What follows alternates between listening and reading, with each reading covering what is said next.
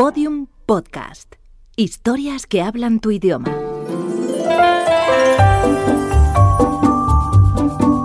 Historias de medianoche. Chicho Ibáñez Serrador.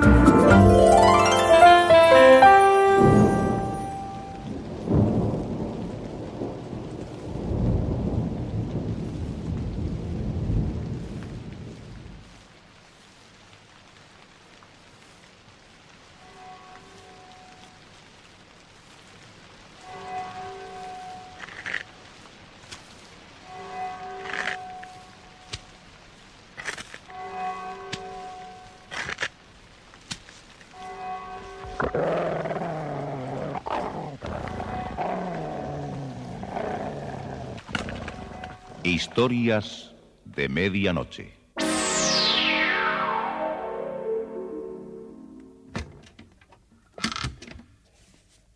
Buenas noches. La cadena Ser les invita desde este momento a entrar en la biblioteca del suspense. Adelante.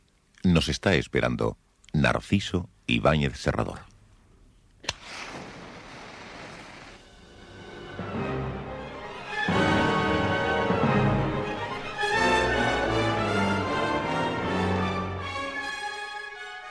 Carolina Rogers, secretaria del abogado Frank Mitchell, había sido asaltada dentro de su propio coche por un desconocido que la amenazó de muerte si no seguía sus instrucciones. Cierto tipo me va a pagar una cantidad y necesito que alguien vaya a recogerla. Nada más. Esa es la labor que le pido. Si se encarga de recoger ese dinero, la recompensaré bien. ¿Qué le parece? Pero Carolina acudió aquella misma noche a la policía y el inspector Hawkins le aconsejó. Hay una cosa muy importante. Usted no debe de contar lo que le ha pasado a nadie. Ni a su madre, ni a su novio, ni a ninguna otra persona. Peligro en la noche. Un relato de Pablo de Aldebarán, con la actuación de Javier Loyola, Eduardo Martínez y Rosa María Belda.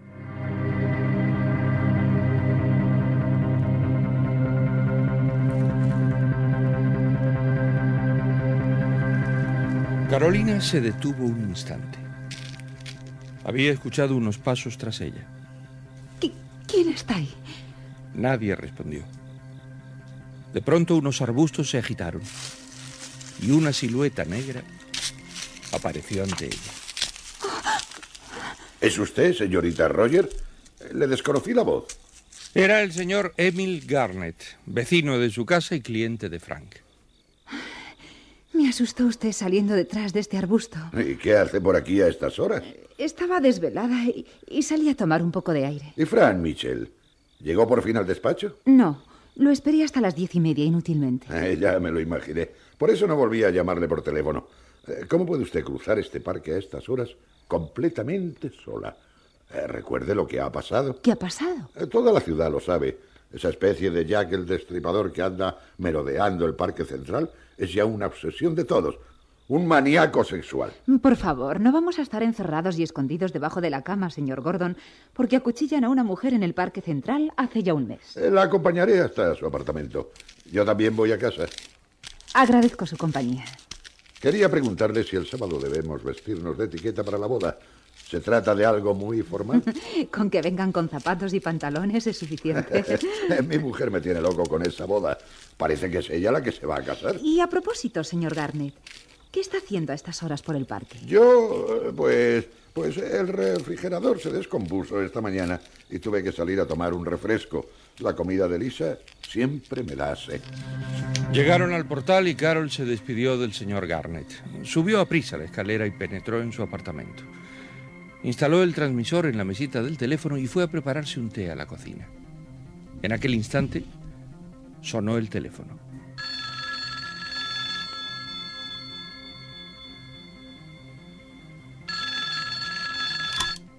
Diga.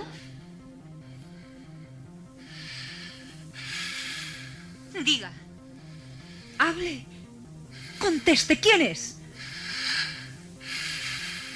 Carolina creyó percibir una respiración en, en, el otro extremo de la línea.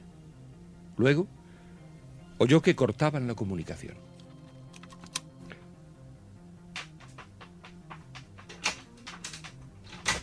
Se refugió en la cocina. Ahora, ahora tenía miedo. Miedo de que su asaltante averiguase que ella había comunicado a la policía todo lo ocurrido. Si lo ha sabido, es capaz de matarme.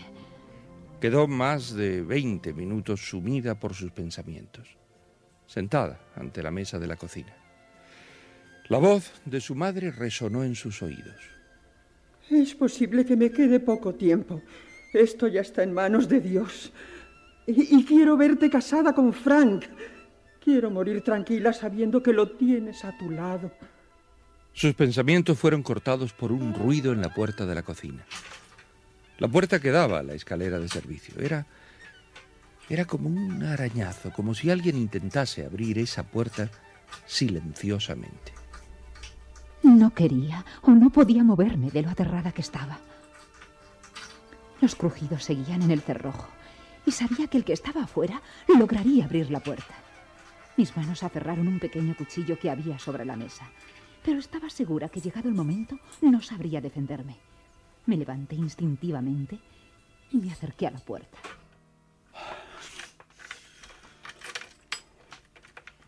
Una respiración se oía tras la hoja de madera. El cerrojo poco a poco iba dando vuelta. Alguien había introducido una llave. Carol retrocedió y quedó inmóvil.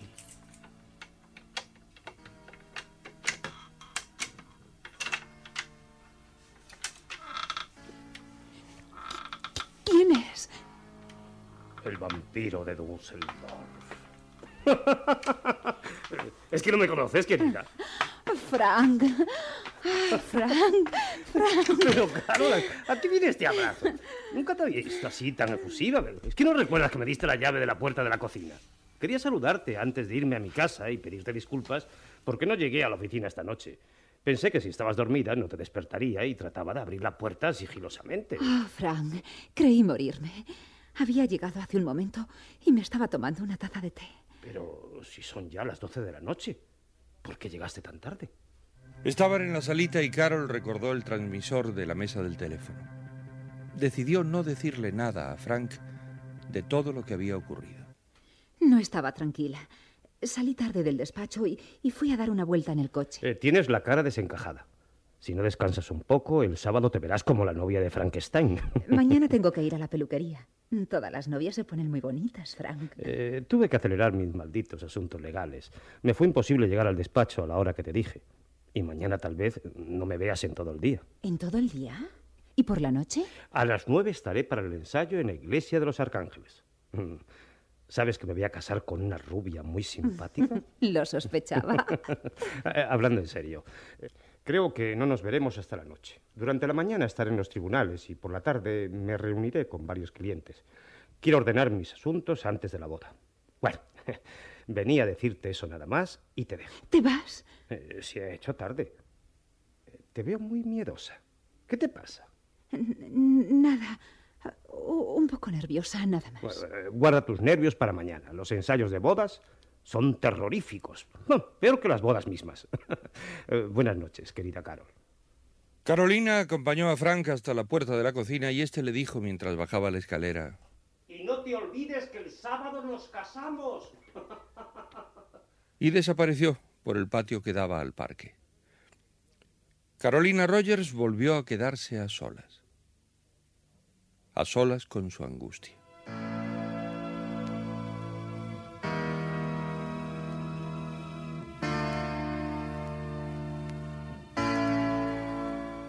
Ahora, en su dormitorio se preparaba para acostarse. Se había quitado los zapatos y, y, estaba sentada en la cama.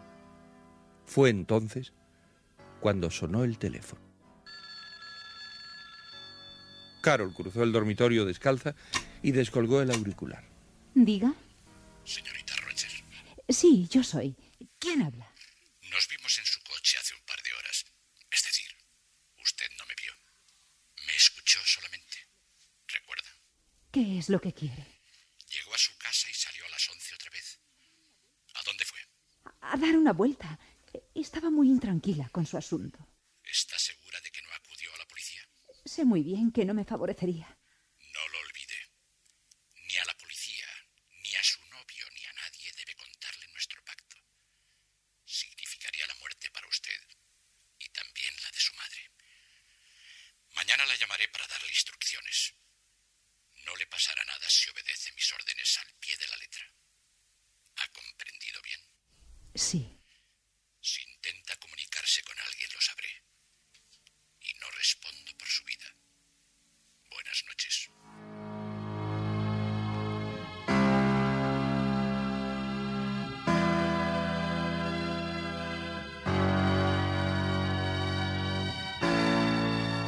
Media mañana el inspector Hawkins llegó a jefatura y el teniente Barney le estaba esperando. ¿Qué hay de nuevo con la señorita Rogers? ¿La vigilaron anoche? Sí, inspector. Cruzó el parque con un vecino, Emil Garnett. Su novio la fue a visitar a las doce y cinco minutos. Estuvo tan solo siete minutos con ella. Escuchamos su conversación por el transmisor. Ella no le dijo nada del asunto. Mejor que haya obedecido mis órdenes. A las 12.20 recibió una llamada del asaltante. Tenemos grabada su voz. Fue una conversación muy breve. ¿Qué le dijo el tipo ese? Tan solo la siguió amedrantando de que no diera cuenta a la policía. Por la mañana salió a las 10 de su casa. Ese fue el último informe. Deben estar vigilándola por la calle con un automóvil particular.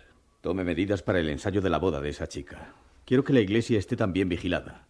Ese tipo puede intentar algo contra ella en plena ceremonia. Perfectamente, inspector. ¿Desea ver el diagrama electrónico de la voz del asaltante? Me interesaría. Nos será útil, sin duda. Pasaron a un recinto del laboratorio. El técnico del departamento saludó al inspector. Tenemos la voz de ese sujeto grabada por el computador gráfico. Mire, las vueltas de sonido, como usted sabe, miden la velocidad de la conversación. Los movimientos verticales de la aguja registran la frecuencia y la anchura de las marcas comprueban la intensidad. No tenemos mucha experiencia con este aparato. ¿Podría identificarse a un individuo por este sistema?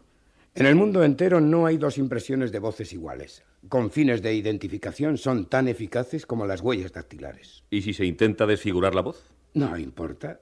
El audiógrafo reproduce inalterablemente las características de la voz real, eh, como si fuera una impresión digital. Cada individuo posee una cavidad craneana diferente, así como la laringe y la garganta. Ni un ventrílocuo sería capaz de engañar a este aparato. Háganos escuchar la voz del individuo, señor Lims. La oirán y la verán al mismo tiempo en el audiógrafo. Una pequeña pantalla verdosa se iluminó y de inmediato comenzaron a escuchar una voz que se reflejaba por rayas verticales que se expandían y astillaban de acuerdo a la intensidad del sonido.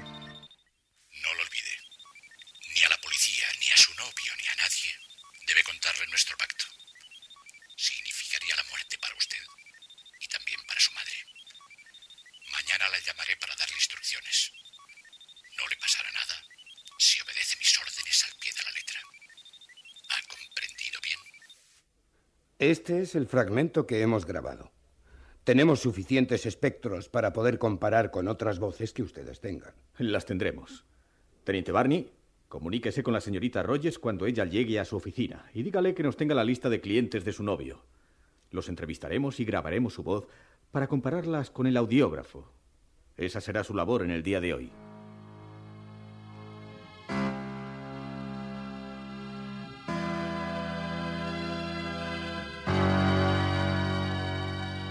Carolina había salido de su casa y cogió el coche para dirigirse a la oficina. Conducía con cuidado y muy preocupada. Cuando cruzaba la calle 20 que daba sobre el parque, oyó una voz dentro del coche que provenía del suelo del vehículo. Señorita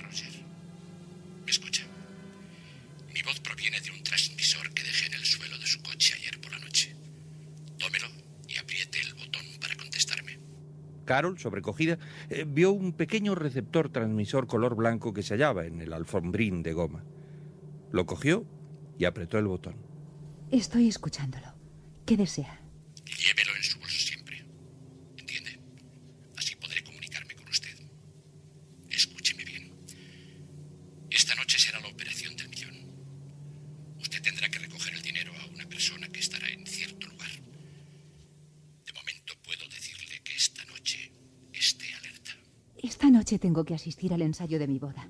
Será a las nueve de la noche y durará casi una hora. Eso no importa. La cita que voy a darle es para las diez y media. Las diez y media. ¿Y dónde tengo que estar? Usted aparcará el coche en la esquina de la calle Quinta y Cranston. ¿Me entendió? Repítame la dirección. Calle Quinta, esquina de Cranston. A las diez y media.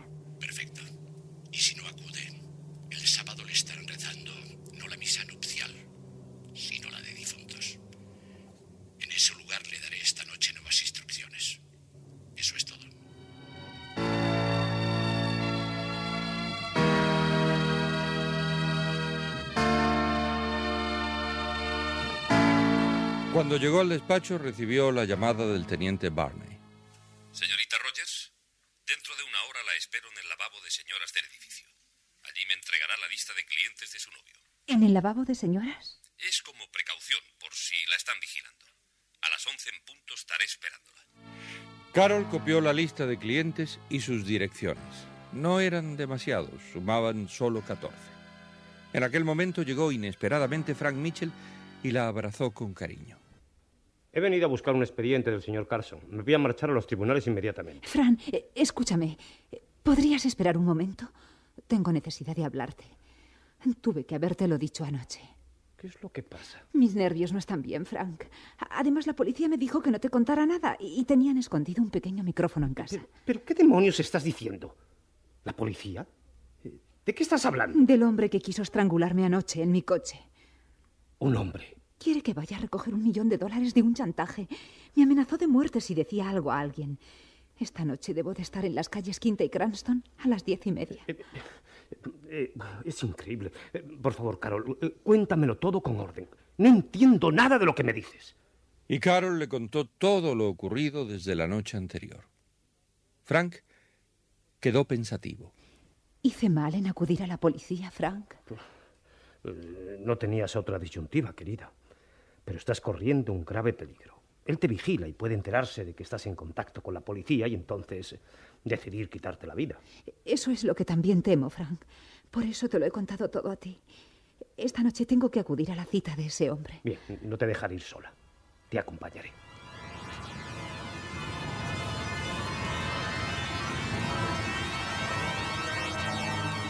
Frank se fue a los tribunales y Carol acudió a los lavabos de señoras a, a las once en punto.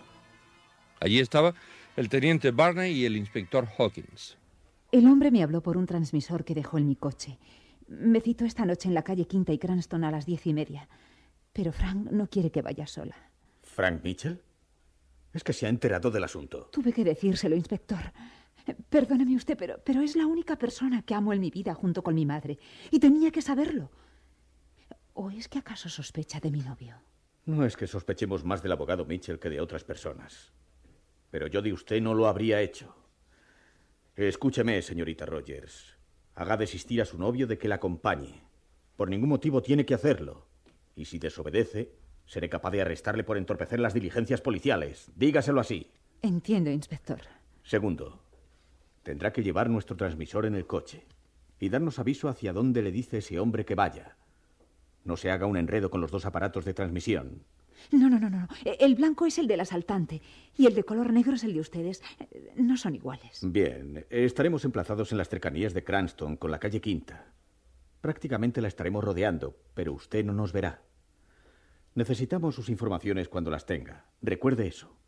Es un doble juego el que está llevando. Primero, tratar con el asaltante y luego informarnos a nosotros. Si es hábil, lo podrá hacer sin que él se dé cuenta. Tenga confianza en nosotros, que la estaremos escoltando lo más cerca posible. Nuestra identificación será la palabra viernes. Cualquier individuo que se le acerque y le mencione esa palabra es amigo de usted, no lo olvide.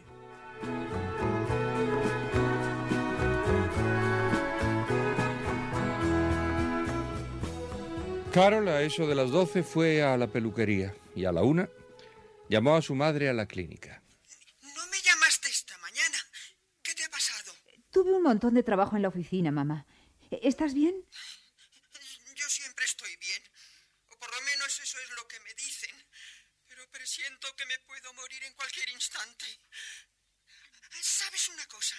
Me llamó un hombre que no conozco. ¿Un hombre? Sí, estuvo muy amable conmigo, pero, pero no me dijo el nombre. Dijo que no hacía falta. ¿No es raro eso? ¿Y qué más te dijo? Que confiaba en que la ceremonia de ensayo de esta noche se efectuaría felizmente. Y dijo que de ti dependía. ¿Qué quiso decir con eso? Nada. Debe de ser algún amigo bromista. No te preocupes, mamá. No hay que hacer caso de esas llamadas anónimas. La voz del hombre me pareció algo conocida, hija. No sé por qué. Pero no puedo acordarme de quién es. Olvídate de eso. Mañana iré a verte para contarte todo lo del ensayo.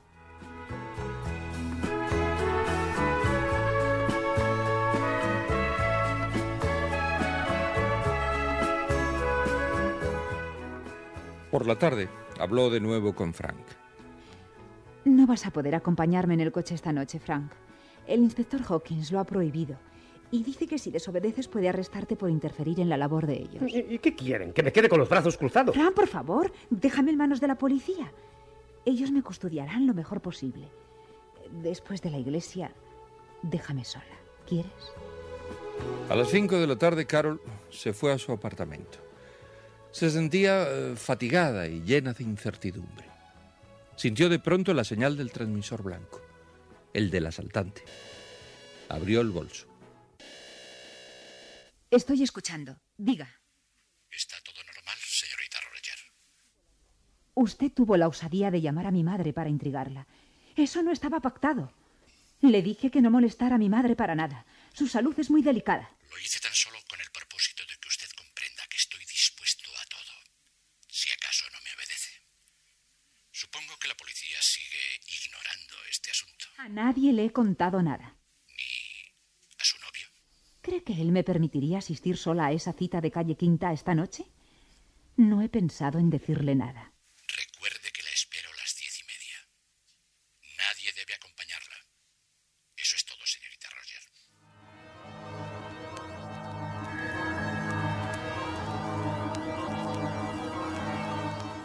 A las 7 de la noche en jefatura estaban comprobando y comparando las grabaciones de voz que habían efectuado durante el día con todos los clientes del abogado Mitchell. De las once grabaciones que me han traído, inspector, no hay ninguna igual a las del individuo asaltante. Puedo asegurárselo. El dibujo del espectro es totalmente diferente a las voces grabadas. Barney, ¿grabó a todos los clientes de Mitchell? A once nada más. Me faltaron tres solamente. No se hallan en la ciudad.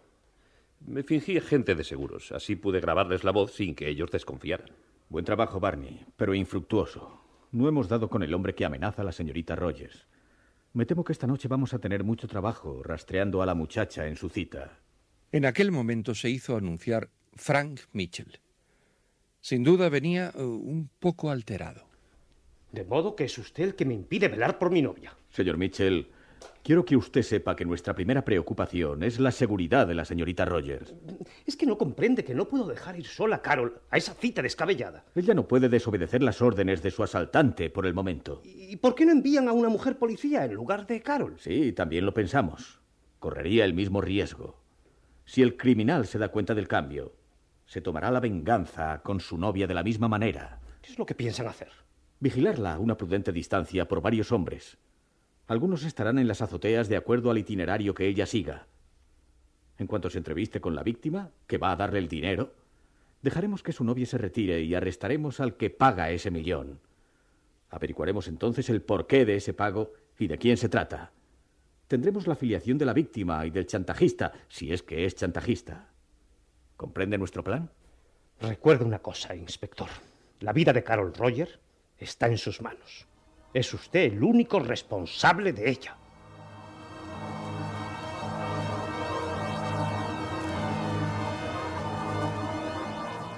Cuando se fue el abogado Mitchell, el inspector extrajo una grabadora de su escritorio y sacó la cinta magnetofónica entregándosela al teniente Barney.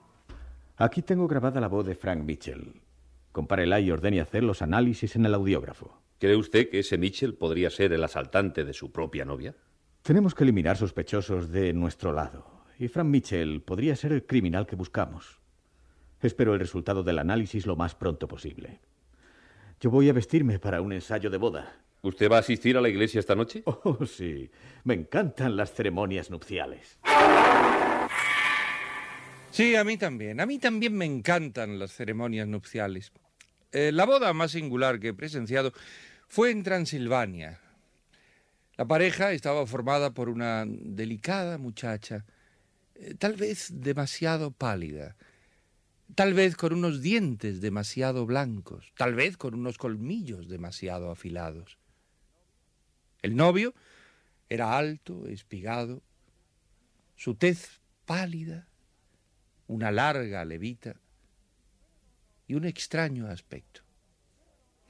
Pero no, no ocurrió nada. Los novios se abrazaron y se besaron, eh, les arrojaron arroz a la salida, las campanas repicaron con alegría, las palomas volaron Y luego el sacerdote se transformó en murciélago.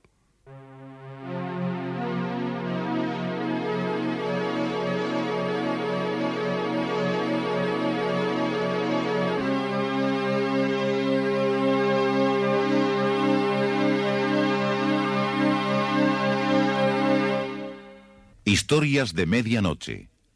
Diariamente de lunes a viernes por la cadena Ser, una selección de relatos con los componentes del suspense y del humor negro presentados por Narciso e Ibáñez Serrador. Y un último consejo, si alguna vez alguno de ustedes tiene que ir a recoger el dinero de un rescate, eh, eh, sobre todo si es mucho dinero, llévese a un buen contable que sepa contar billetes. Hasta mañana. Historias de medianoche, con mucho suspense. Síguenos en Twitter, arroba podiumpodcast y en facebook.com barra podiumpodcast.